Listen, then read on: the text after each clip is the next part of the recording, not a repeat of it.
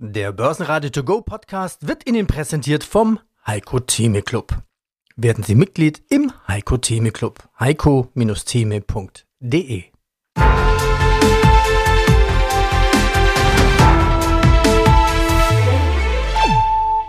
Börsenradio Network AG Marktbericht aus dem Börsenradiostudio meldet sich Peter Heinrich. Mein Kollege Andreas Groß ist in den Vorbereitungen für den Fondskongress, der diese Woche stattfindet.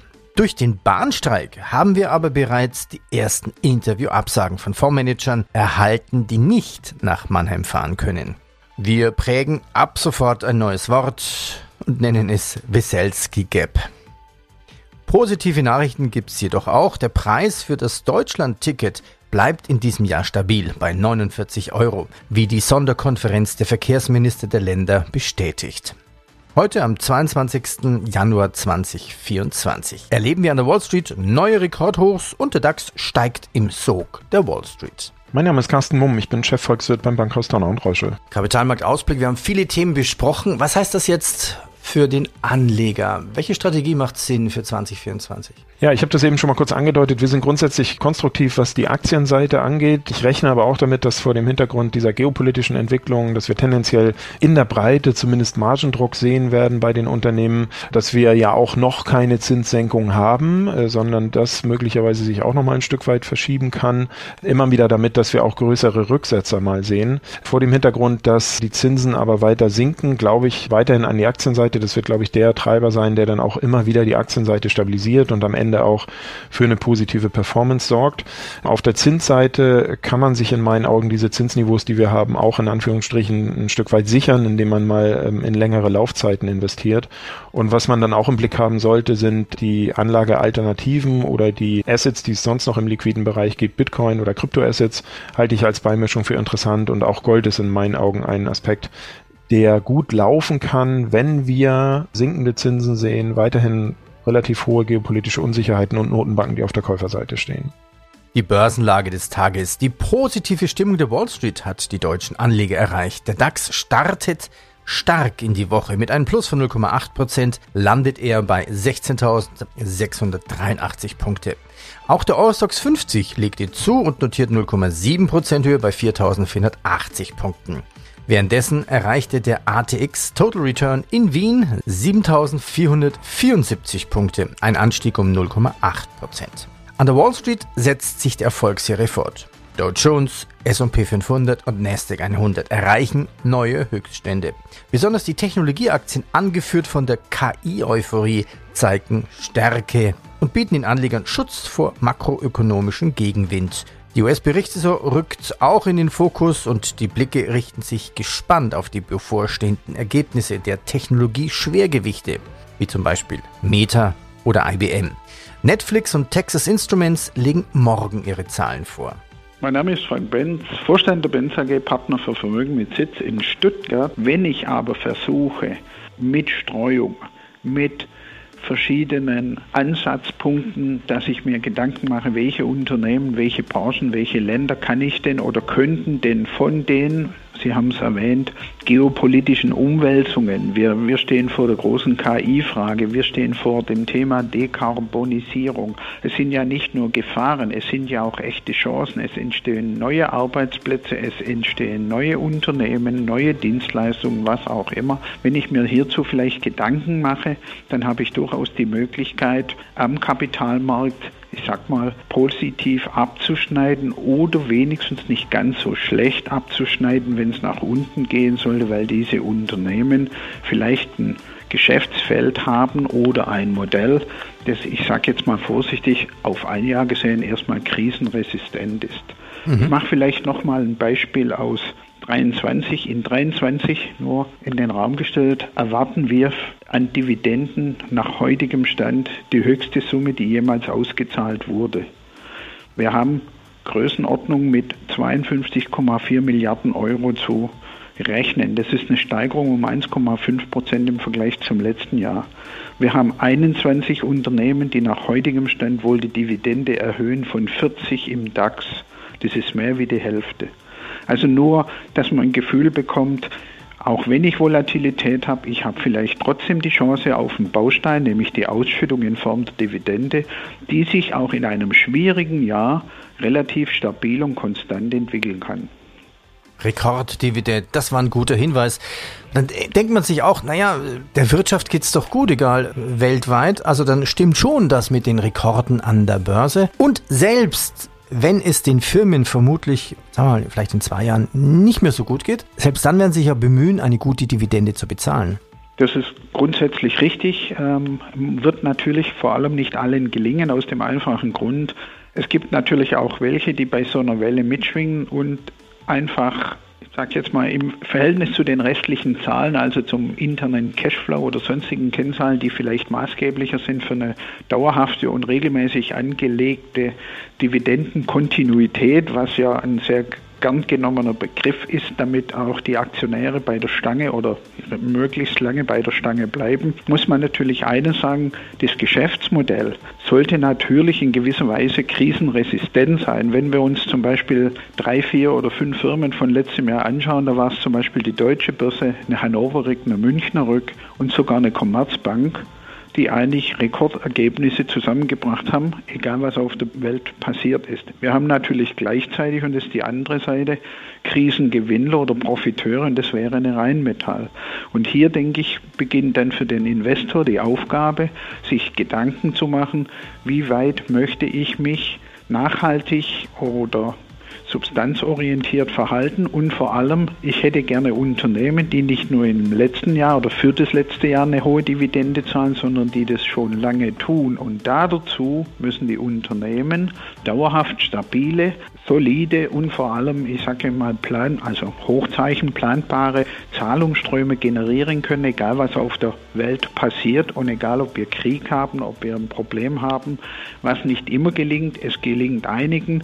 Und wenn ich mich auf solche Gesellschaften konzentriere, dann habe ich durchaus die Chance, auch in einem volatilen Jahr, ich werde immer dabei sein, wenn die Achterbahn losgeht, solange ich nicht verkauft habe, aber ich sitze vielleicht nicht immer in der ersten Reihe. Streitereien zwischen Sony und Sie. Sony hat die Fusion seines Unterhaltungsgeschäftes in Indien mit Sie abgebrochen. Aufgrund unüberbrückbarer Differenzen und fordert nun eine Abfindungszahlung. Sie weist die Vorwürfe zurück und plant rechtliche Schritte einzuleiten. Amer Sports steht kurz vor dem Börsengang und plant den Verkauf von 100 Millionen Aktien.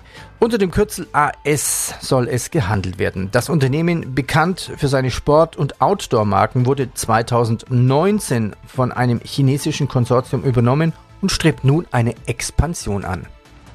Jetzt lohnt sich ja dann scheinbar für diese Unternehmen dort richtig viel Geld zu investieren, zu, zu forschen, weil die sich ja auch dann einen Ertrag erhoffen.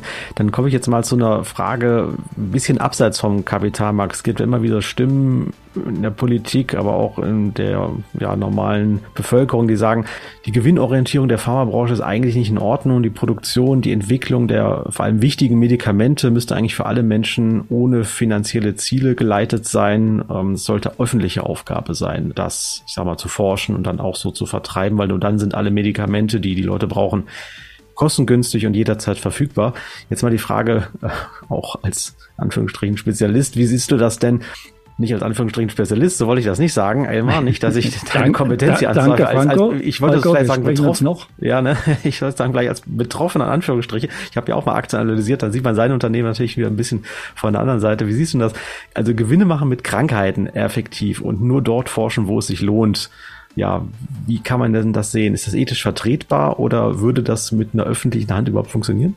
Das ist natürlich ein bisschen sehr holzschnittartig argumentiert. Gewinne machen mit, mit Krankheiten, das passiert, glaube ich, in der Menschheit, seit es die Menschen gibt. Das waren früher die Medizinmänner, die haben das auch nicht umsonst gemacht. Die haben dann auch irgendwas dafür bekommen.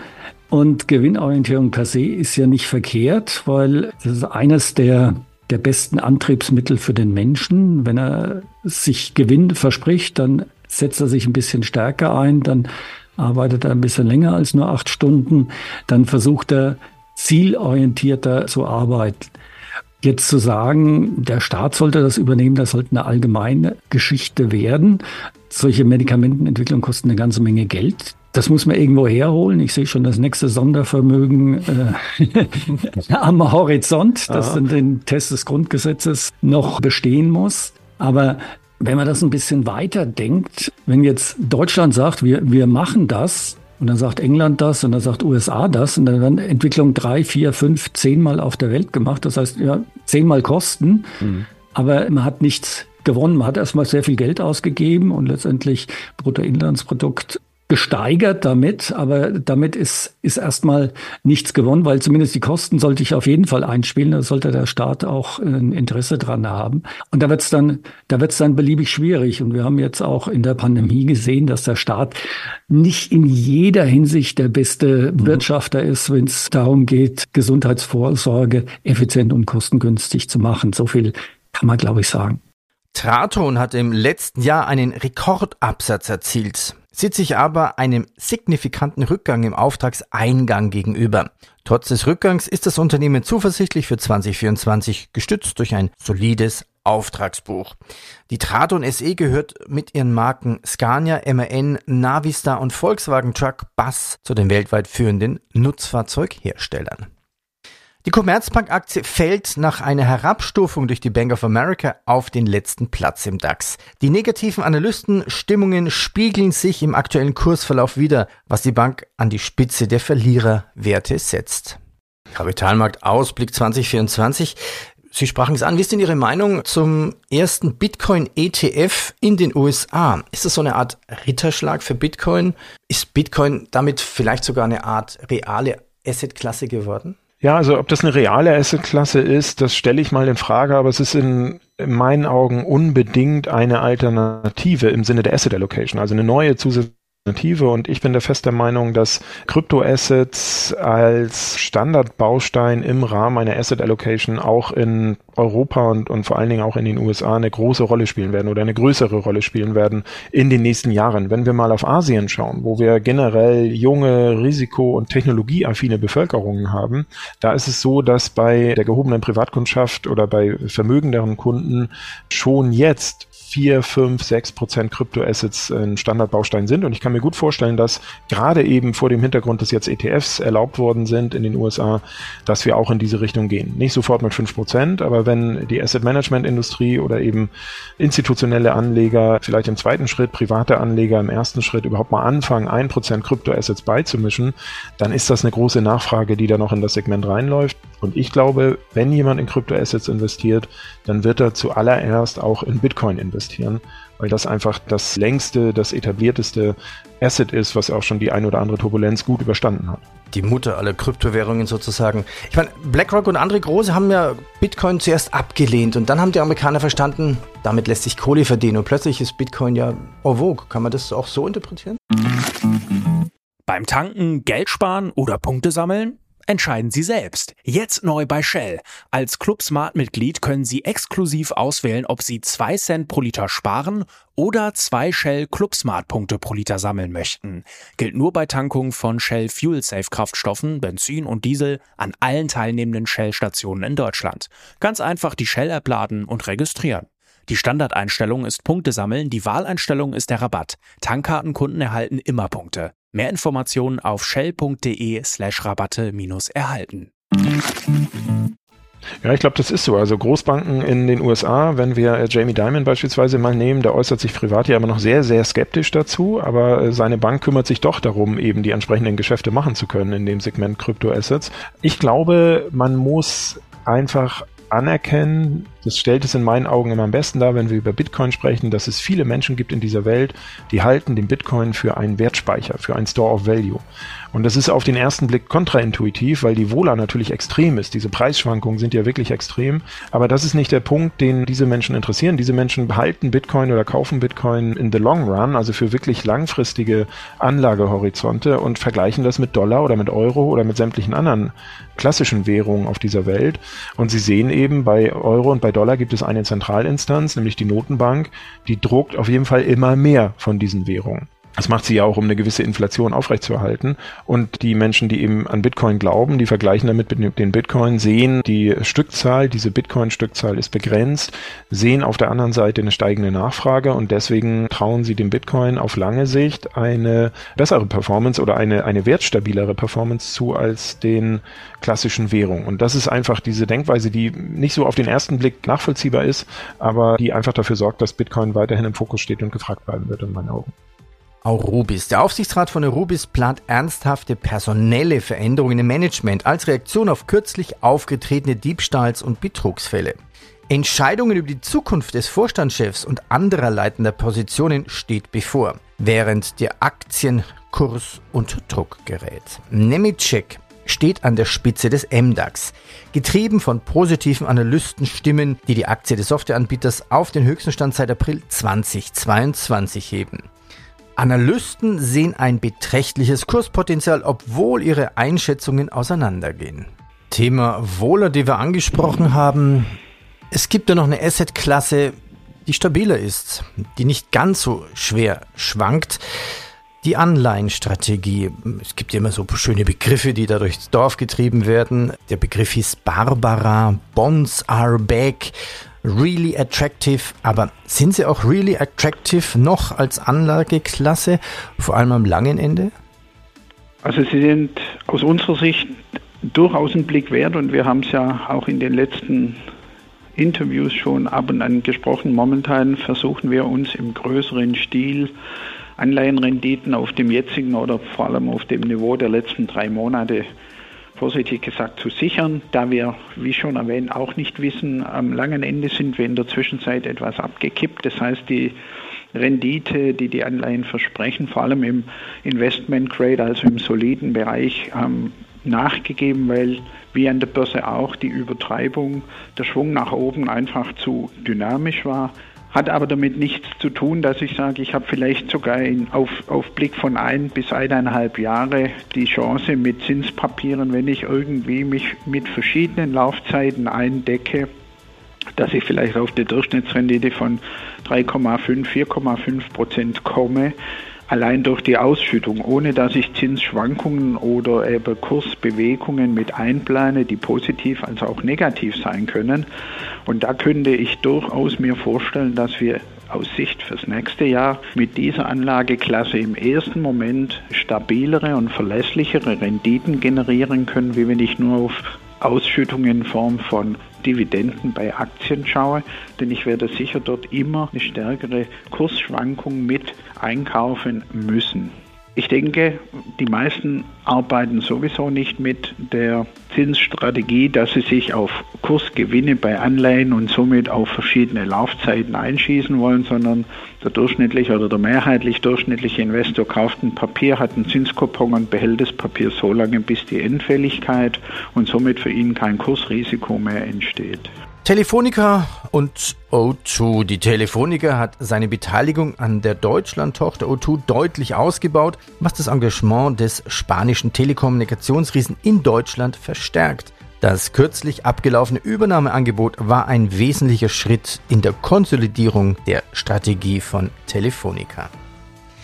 Und noch zu Boeing, Boeing 737. Die FAA nimmt eine ältere Version der Boeing 737 Jets ins Visier. Nachdem Sicherheitsbedenken aufgrund der Konstruktion der Notausgänge aufgekommen sind. Dieser Schritt zeigt, dass die Luftfahrtbehörde auf potenzielle Sicherheitsrisiken proaktiv reagiert, um die Sicherheit der Flugpassagiere zu gewährleisten. Das war's für den Montag in Kürze. Ich bedanke mich fürs Zuhören und möchten Sie vielleicht ein Interview genauer in Langform nachhören, dann gehen Sie doch auf die Webseite von börsenradio.de. Und wenn Ihnen dieser Podcast gefallen hat, es kommt bald die Berichtssaison. Bitte abonnieren Sie uns und Sie werden ganz viele Vorstandsinterviews hören. Ich bedanke mich bei Ihnen und passen Sie mir auf Ihr Portfolio auf. Börsenradio Network AG Marktbericht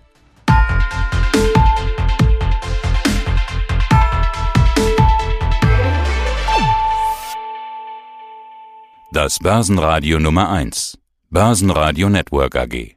Der Börsenradio To Go Podcast wurde Ihnen präsentiert vom Heiko Theme Club. Werden Sie Mitglied im Heiko Theme Club. heiko-theme.de